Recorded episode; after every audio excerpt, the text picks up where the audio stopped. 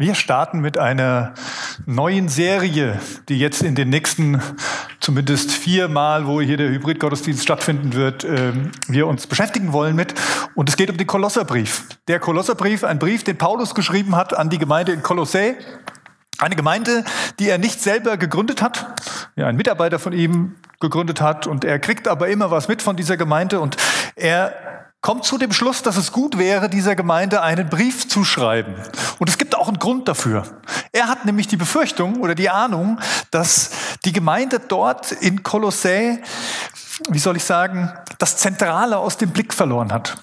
Also das, worum es wirklich geht, das, was im Zentrum steht, das, was es ausmacht, aus dem Blick verloren hat.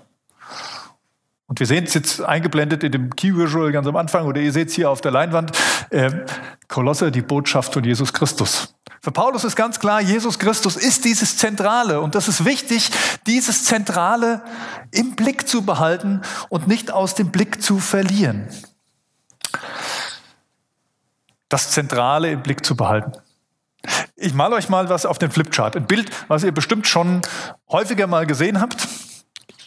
Für vieles, man kann es für vieles verwenden. Und ich finde es, je mehr ich mich damit beschäftige, umso besser finde ich es eigentlich und merke, in welchen Bereichen das überall passt.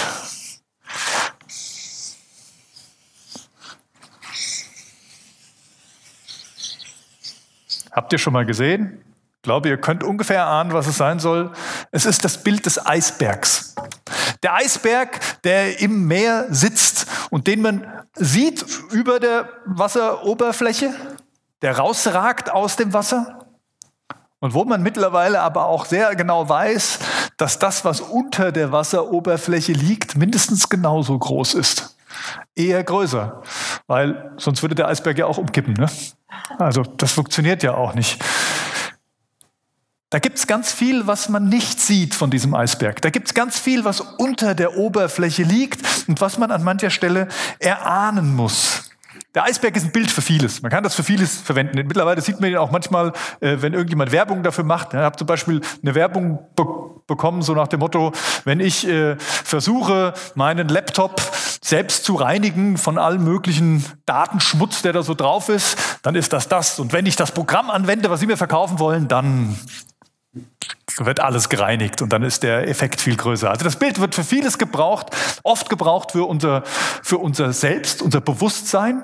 Zu sagen, ja, es gibt in unserem Bewusstsein einiges, was wir merken, was wir verstehen, was wir denken. Und es gibt ganz viel in unserem Unterbewusstsein, was aus Emotionen besteht, was irgendwie Einfluss auf uns hat, wir aber nicht kontrollieren oder steuern können, was einfach da ist und einfach mit uns was macht. Und ganz ehrlich, ich habe das Gefühl, manchmal geht es uns im Reich Gottes ja auch so.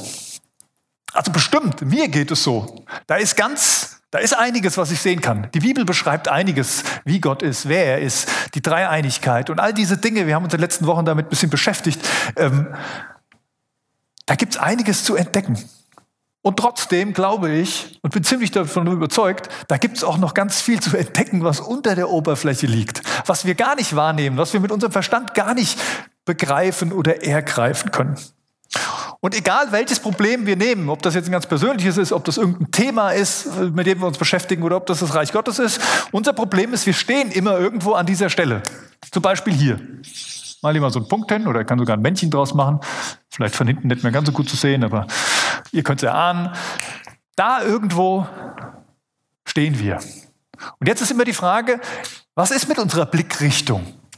Paulus geht es ja um die Blickrichtung. Also was ist mit unserer Blickrichtung? Wenn wir hier an so einer Stelle stehen, dann gibt es verschiedene Möglichkeiten. Die eine Möglichkeit ist, wir gucken nach oben. Die Gefahr beim nach oben gucken ist, wir können nicht oben drauf gucken. Das ist so ein Ausstrecken, so ein, oh ja, wir erwarten da noch ganz viel. Wir stellen uns etwas vor, wir malen uns etwas aus, wie es wohl da oben auf diesem Eisberg sein wird und wir streben dieses Ziel an. Und das ist bestimmt nicht der verkehrteste Blick. Das Problem ist, dass da ganz viel unserer Vorstellungen reinkommt. Und wir fangen an, aus unserer Warte heraus uns etwas vorzustellen, wie es denn sein müsste, wie es denn wäre, wie es denn schön wäre, wie es mir entsprechen würde oder was auch immer. Und wir merken schon, wenn ich das so formuliere, naja, das ist vielleicht auch nicht immer die Realität. Ich kann auch einen anderen Blick machen. Ich kann mich wegdrehen von diesem Eisberg und vom Eisberg wegblicken. Manchmal hilft es auch. Manchmal haben wir diesen Eindruck, wir sollten mal wegblicken. Das ist mir alles zu viel. Das ist mir alles zu schwierig. Das ist mir alles zu kompliziert. Den Ausschnitt, den ich sehe, der ist mir zu klein. Ich gucke mal weg. Aber die Gefahr ist, dass wir es völlig aus den Augen verlieren. Die Gefahr ist, dass wir uns in der Weite verlieren und irgendwann gar nichts mehr wichtig ist und wir gar nicht mehr wissen, worum es eigentlich geht. Ich kann auch hier Richtung Eisberg blicken. Die Gefahr ist, wenn ich irgendwo stehe und gegen den Eisberg blicke, dann sehe ich wirklich nur diesen Ausschnitt. Und manche sagen, das ist doch gut. Ich, ich beschränke mich auf diesen Ausschnitt. Ich gucke mir nur das an, was ich sehe. Und, daraus ziehe ich meine Schlüsse. Ja, die Gefahr ist, dass es ein bisschen eng wird. Ne? Könnt ihr euch vorstellen. Weil es ist nicht gesagt, dass das, was ich hier entdecke, auch dem entspricht, was überall anders ist. Und die vierte Blickrichtung natürlich, die gibt es natürlich auch. Ich kann nach unten blicken. Ich kann von dem Eisberg runterblicken und sehe das Wasser. Ich ahne vielleicht, ja, da könnte etwas sein, aber erstmal sehe ich das Wasser. Und was macht das, wenn ich in dieses tiefe Meer blicke? Ganz oft macht es uns Angst. Wir gucken nach unten und haben das Gefühl, boah, was da wohl alles ist, das kann ich nicht kontrollieren. Das schreckt mich erstmal ab, das macht mir erstmal Angst. Und ich glaube, das sind alles Emotionen oder auch Herangehensweisen, die uns, wenn wir uns um den christlichen Glauben, um das Reich Gottes denken, auch mal bewegen können. Und wir neigen dazu, immer in die eine oder andere Richtung auch mal zu gucken. Der Punkt ist, egal wo ich hingucke, ein Stück weit ist da auch immer was Richtiges drin. Aber ich sehe damit nicht das ganze Bild. Es bleibt einseitig und es macht was mit mir. Der Kolosserbrief, er will uns helfen. Der Kolosserbrief will uns helfen, trotz der eingeschränkten Sicht, die wir aufgrund unserer persönlichen Situation, auf unseres persönlichen Standpunktes haben.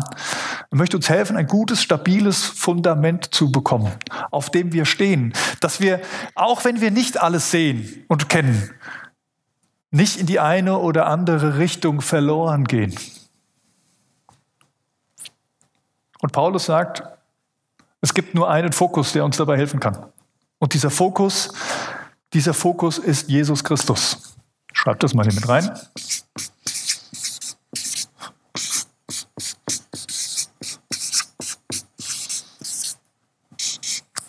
Dieser Fokus ist Jesus Christus. Paulus beginnt diesen Kolosserbrief mit, mit, äh, mit dem Ausdruck, dass er sagt, Ihr seid befreit. Ihr seid befreit und ihr seid in das Reich des Sohnes Gottes versetzt worden. Das ist die Ausgangslage. Und deswegen können wir über dieses Fundament sprechen. Deswegen können wir über diesen Fokus reden, weil ihr dazu befreit seid, das wahrzunehmen und zu sehen und weil ihr Teil des Reiches seid, der der Sohn Gottes ist, nämlich Jesus Christus. Und darum geht es in unserer Serie bei der Botschaft von Jesus Christus in den nächsten Wochen, wenn wir uns mit dem Kolosserbrief beschäftigen wollen. Und ich möchte euch gerne einen ersten Abschnitt vorlesen aus dem ersten Kapitel des Kolosserbriefs, Kolosser 1, die Verse 15 bis 23. Bei mir überschrieben Christus Vorbild und Versöhner. Paulus schreibt, Christus ist das Bild des unsichtbaren Gottes. Er war bereits da, noch bevor Gott irgendetwas erschuf, und er ist der Erste aller Schöpfung. Durch ihn hat Gott alles erschaffen, was im Himmel und auf der Erde ist. Er machte alles, was wir sehen und das, was wir nicht sehen können. Ob Könige, Reiche, Herrscher oder Gewalten. Alles ist durch ihn und für ihn erschaffen. Er war da, noch bevor alles andere begann und er hält die ganze Schöpfung zusammen. Christus ist das Haupt der Gemeinde und die Gemeinde ist sein Leib. Er ist der Anfang und als erster von den Toten auferstanden, damit er in allem der Erste ist. Denn Gott wollte in seiner ganzen Fülle in Christus wohnen. Durch ihn hat er alles mit sich selbst versöhnt. Durch sein Blut am Kreuz schloss er Frieden mit allem, was im Himmel und auf der Erde ist. Darin seid auch ihr eingeschlossen, obwohl ihr früher so weit von Gott entfernt wart. Ihr wart seine Feinde und eure bösen Gedanken und Taten trennten euch von ihm. Doch nun hat er euch wieder zu seinen Freunden gemacht. Durch seinen Tod am Kreuz in menschlicher Gestalt hat er euch mit sich versöhnt, um euch wieder in die Gegenwart Gottes zurückzuholen und euch heilig und makellos vor sich hinzustellen. Ihr müsst allerdings an dieser Wahrheit festhalten und, eure, und euren Glauben bewahren. Weicht nicht von der Hoffnung ab, die euch geschenkt wurde, als ihr die Botschaft von Jesus Christus gehört habt. Diese Botschaft ist in der ganzen Welt verbreitet worden und ich, Paulus, wurde von Gott berufen, sie zu verkünden. Klassischer Paulus-Text, bisschen verschachtelt, bisschen verworren, viel Inhalt drin, wo man eigentlich erst nochmal genau reingucken muss. Was sagt er denn da alles? Er ist wie in so einem, in so einem Schwall drin. Ich kann mir vorstellen, wenn, wenn Paulus dann irgendwie gepredigt hat von, von Christus und dann die, die Leidenschaft gepackt hat, von Jesus zu erzählen, dann ist es nur so übergeschwollen und, und, und kam raus und man musste erstmal sagen, oh, Paulus, erschlag uns mal nicht mit all diesen Gedanken, die da kommen. Ich möchte euch mal vier Gedanken aus diesem Text mitgeben heute Morgen. Der erste Gedanke ist, und das zitiere ich einfach, was Paulus hier schreibt, Christus ist das Bild des unsichtbaren Gottes. Christus ist das Bild des unsichtbaren Gottes. Und Paulus fängt dann bei der Schöpfung an, um deutlich zu machen, was man darunter zu verstehen hat. Er sagt, er ist der Erstgeborene, er ist der Erste der Schöpfung. Also er ist nicht das erste Geschöpf, das steht da nicht drin, das steckt da auch nicht drin, sondern er ist der Erstgeborene. Also was meint er jetzt damit? Vier Dinge. A, Paulus sagt, Jesus ist ewig. Er ist genauso ewig wie Gott. Er war schon immer da. Und er wird immer da sein. Und bevor alles gemacht wurde, gab es Jesus Christus. Das ist das Erste. Kommen wir wieder zu meinem Eisberg. Ich habe vor einigen Tagen, ich glaube, es ist ein bisschen über eine Woche her, habe ich Radio gehört, bin im Auto unterwegs gewesen. Und dann hörte ich äh, im Hessischen Rundfunk eine, eine Sendung, einen Beitrag. Ich höre auch gerne HR Info, da finde ich immer ganz schön, was da so für Beiträge kommen. Und dann hörte ich einen Beitrag zum Thema Kreationismus. Weiß nicht, ob euch das was sagt. Kreationismus, Kreation ist die Schöpfung. Und Kreationismus meint die Menschen oder die Kreationisten sind die Menschen, die an einen Schöpfer glauben. Also, dass es da einen Schöpfer gibt, der das, was wir sehen und spüren können, als irdische erschaffen hat. So, und in diesem Beitrag wurde das jetzt wieder so schön schwarz-weiß dargestellt. Das war so nach dem Motto, naja, die Kreationisten, da fängt es schon mal an, die glauben ja, dass es Gott gemacht, dass Gott die Welt gemacht hat und dass deswegen alle wissenschaftliche Erkenntnisse, die wir jetzt so haben, ja nicht stimmen können. Nett, oder? Ist wieder dieses klassische Eisberg-Ding. Ich stehe von einer Stelle und ich blicke in eine Richtung und von da aus stecke ich alles in einen Sack. Aber, das war dies, das, das eigentlich die Zielführung dieses Beitrags, aber wir müssen doch sagen, wir haben die Wissenschaft und wir haben diese Erkenntnisse und das ist doch faktisch belegt, also kann es ja keinen Schöpfergott geben. Ja, Moment mal, ist das so? Wir wissen alle, die Wissenschaft kommt an ihre Grenzen. Wir wissen alle, es gibt Punkte, die können wir noch nicht wissenschaftlich erforschen. Und warum schließt sich denn Wissenschaft und ein Schöpfergott aus? Es ist ja nur die Frage, wo hat es denn angefangen? Welches System hat denn jemand reingelegt? Wer hat denn dieses, diesen Organismus des Irdischen in Gang gebracht und alle Weichen gestellt? Muss sich das eine und das andere ausschließen? Nein. Ich bin von einem Schöpfergott überzeugt. Und viele Wissenschaftler übrigens auch. Ja, gibt da auch tolle Bücher, die mittlerweile sagen, ey, wenn ich da mal wirklich tief reinschaue, dann merke ich, das kann kein Zufall sein. Das ist nicht einfach so entstanden, weil es irgendwo mal Bumm gemacht hat, sondern da, da, da, steckt, da steckt etwas Grandioses dahinter. Das Genialste, was es, was es geben kann. Ja, ich glaube an diesen Schöpfer. Und Paulus sagt, und Jesus war da. Er war der, der in dieser Schöpfung drin war. Er war bei Gott, er war von Anfang an mit dabei. Der zweite Punkt ist, durch ihn ist alles erschaffen. Paulus sagt, er ist ewig und durch ihn ist alles erschaffen. Himmel und Erde sind durch Christus entstanden. Er machte alles, was wir sehen und was wir nicht sehen können. Gott sprach und es war. Christus ist das Wort. Christus ist das Handelnde Gottes in dieser Welt. Durch Jesus Christus handelt Gott in dieser Welt. Das war bei der Schöpfung so und das ist bis heute so. Das war bei der Erlösung so, dass wir den Weg zu Gott finden können, weil Christus in diese Welt hineinkam, weil er uns mit Gott versöhnt hat. Christus ist der Handelnde. Und alles ist für ihn erschaffen. Steckt da auch drin. Es ist alles durch ihn und für ihn erschaffen. Was meint er denn jetzt damit schon wieder? Für ihn erschaffen. Ja, es hat ein Ziel. Diese Schöpfung hat ein Ziel. Und dieses Ziel heißt, den zu ehren, der alles gemacht hat. Ja, man könnte sagen, das Ziel ist es, Christus anzubeten. Anbetung, das klingt für manche ein bisschen schwierig, damit können wir vielleicht hier und da nicht so viel anfangen. Es geht darum, dass es da jemand gibt, der auf dem Thron sitzt und der da berechtigt sitzt und der gut ist. Geht hier nicht um Macht. Das hat Gott überhaupt nicht nötig, über Macht zu reden. Und das vierte, was Paulus in diesem Abschnitt schreibt, ist, er hält alles zusammen. Ich habe gesagt, die Machtverhältnisse sind klar und das zeigt sich auch darin. Wenn Christus nicht da wäre, so schreibt Paulus, dann würde alles im Chaos zerfallen. Und da geht es nicht nur um uns Menschen. Ja, wir haben ja im Moment diesen Eindruck, wir stoppen den Klimawandel. Ich wäre schön, wenn, ich fände es klasse, wenn wir unseren Beitrag leisten.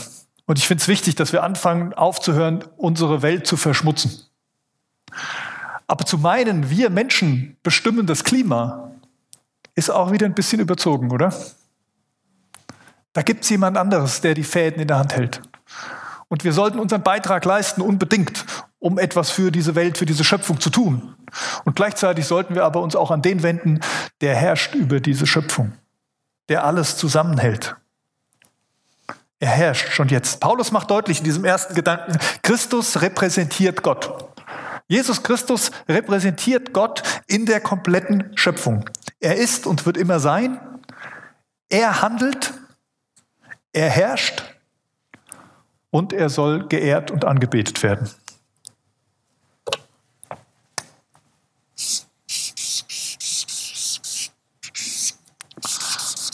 Um es mal im Bild zu sagen,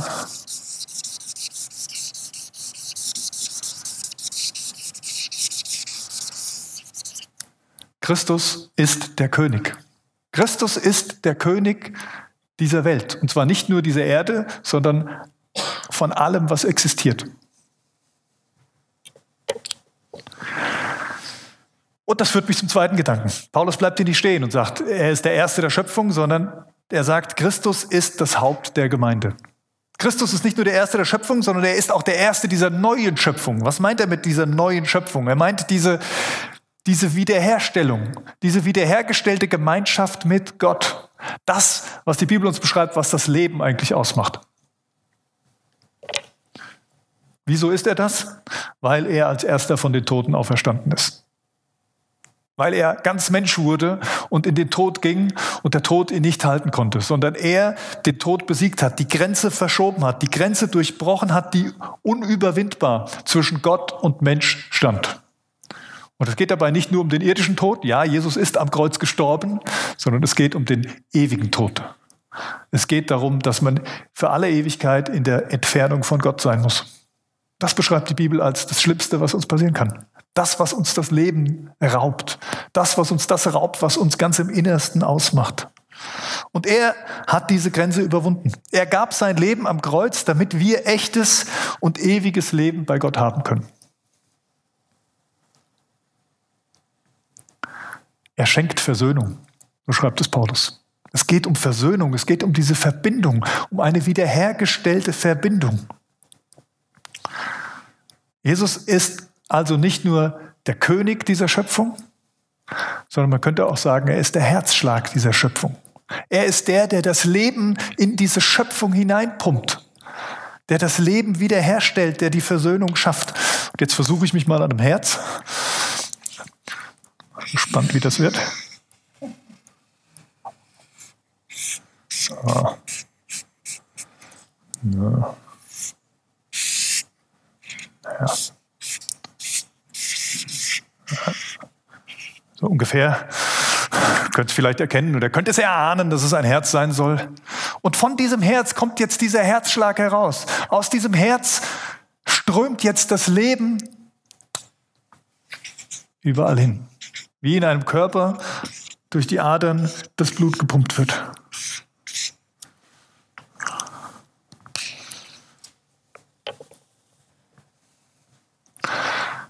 Also, Christus ist der König. Er ist das Haupt der Schöpfung und er ist das Haupt der Gemeinde. Er ist der Herzschlag. Er ist der Lebensspender. Und das führt mich zum dritten Gedanken. Da geht es um die Frage, und was ist jetzt das Ziel? Und das steckt in diesem, in diesem Abschnitt drin. Das Ziel ist, in die Gegenwart Gottes zurückzuholen. Das Ziel Gottes, das Ziel von Christus ist, uns in die Gegenwart von dem allmächtigen, dreieinigen Gott zurückzuholen.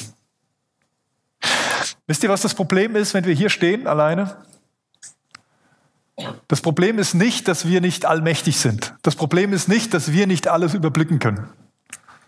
Können wir nicht. Können wir uns noch so anstrengen. Das wird nicht passieren. Das Problem ist, dass wir isoliert sind. Das Problem ist, dass wir uns ganz oft da alleine hinstellen oder das Gefühl haben, wir stehen da alleine. Das Problem ist, dass wir nicht verbunden sind, dass wir nicht angeschlossen sind an all das große andere, sondern ganz oft nur für uns stehen. Das Ziel von Christus ist es, uns wieder zu verbinden, uns hineinzuholen, uns hineinzuholen in diese Gemeinschaft Gottes, das Leben wiederherzustellen, Verbindung zu schaffen, die Schöpfung zu erlösen. Wir können daran teilhaben. Das ist die Botschaft, die Paulus sagt. Du kannst daran teilhaben, an dieser Wiederherstellung. Und wenn wir von Wiederherstellung reden, dann kommen all die Attribute, die ich am Anfang genannt habe, wo es um den König geht, ja auch wieder zum Tragen. Also das Ziel dieser Wiederherstellung ist wieder ganz klar, Gott ehren, Christus ehren, Christus anbieten, ihn annehmen als der, der er ist, nämlich der König, der herrscht und durch den Gott handelt. Paulus sagt, ja, wir sehen nicht alles. Ja, wir verstehen nicht alles. Aber in Christus ist alles vereint. Es ist alles in ihm vereint. Es ist Gott. Es ist seine Herrschaft. Es ist die Versöhnung. Es ist die Wiederherstellung, die uns verbindet und die uns mit hineinnimmt. Und darum, sagt er, darum richtet euren Fokus auf Christus. Und das ist der vierte und letzte Gedanke. Richtet euren Fokus auf Christus. Haltet an dieser Wahrheit und an eurem Glauben fest. Weicht nicht ab von dieser Hoffnung. So kam es in diesem Text vor. Haltet an dieser Wahrheit und an eurem Glauben fest. Eine andere Übersetzung heißt, lebt fest und unerschütterlich auf dem Fundament des Glaubens gegründet. Bleibt an diesem Zentrum dran. Das ist euer Fundament. Aber wie?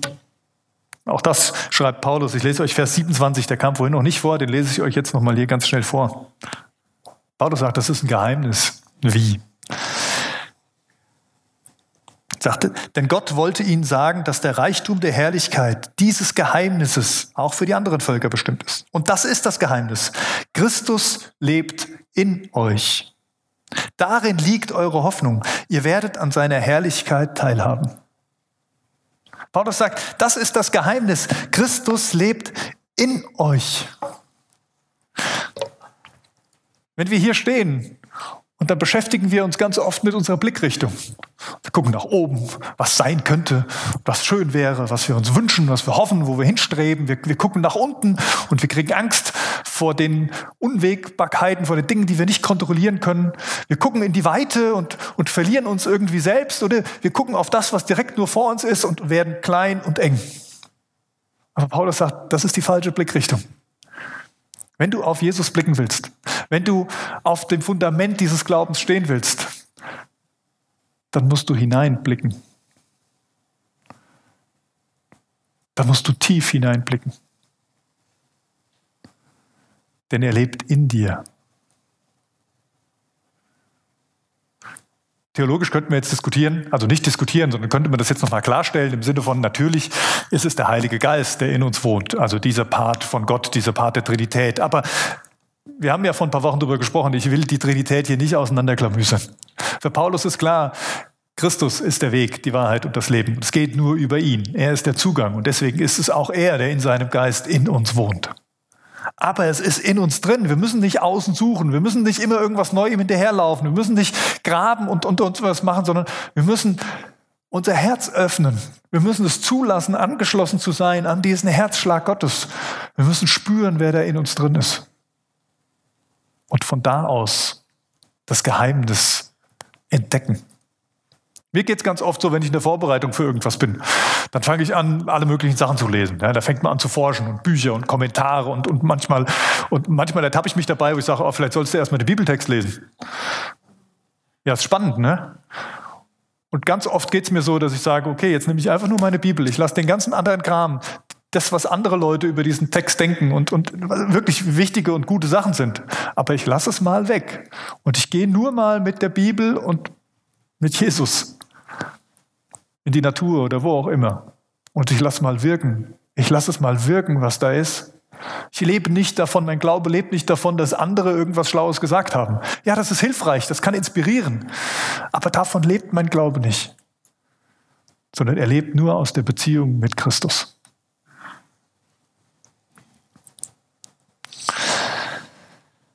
An Christus scheiden sich die Geister. So ist es. Gibt auch immer wieder diesen Dialog der Religionen und sagen, ja, wir glauben doch alle an den gleichen Gott. Ja, aber glauben wir auch an den gleichen Christus? Glauben wir an den einen, der alles für uns getan hat? Der eine, der uns befreit? Der eine, der handelt? Nicht wir, die etwas leisten, die etwas tun, sondern der eine, der alles für uns getan hat? Es ist ganz exklusiv im Christentum, dass es da jemanden gab, der das Opfer gebracht hat. Dass es da jemanden gab, der gesühnt hat. Dass Gott selbst die Versöhnung hergestellt hat. Und Anbetung ist das Ziel. Und deswegen freue ich mich, dass wir jetzt auch ein paar Lieder miteinander singen dürfen. Anbetung ist viel mehr als Musik. Aber Lieder helfen uns dabei. Sie können uns dabei helfen, Christus als König zu sehen. Sie können uns dabei helfen, unseren Blick auf den König Jesus Christus zu richten. Und sie können uns damit dabei helfen, hineingenommen zu werden in den Herzschlag, der von ihm ausgeht.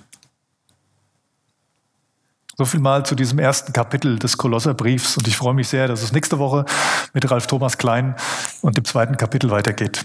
Jetzt lasst uns beten. Jesus, ich danke dir von Herzen, dass du der Erste der Schöpfung bist, dass du der Erste bist, der das Haupt der Gemeinde ist, dass du der König bist, dass du regierst, dass du schon immer warst und sein wirst, Herr. Und, und manchmal sagen wir so, ja, Jesus ist mein Freund. Und das stimmt auch. Und das ist vielleicht auch dieses große Geheimnis. Du bist der Herr. Du bist der Allmächtige. Du bist der Auferstandene. Du bist so viel größer, als wir es sehen oder begreifen können. Und trotzdem bist du in uns. Du hast dein Leben für uns gegeben. Hast dich hingegeben, damit wir leben können. Jesus, und ich möchte, ich möchte so leben. Ich möchte dir die Ehre geben. Ich möchte mich unter deine Herrschaft stellen. Ich möchte mein, mein Innerstes für dich öffnen, um verbunden zu sein mit der Gegenwart Gottes.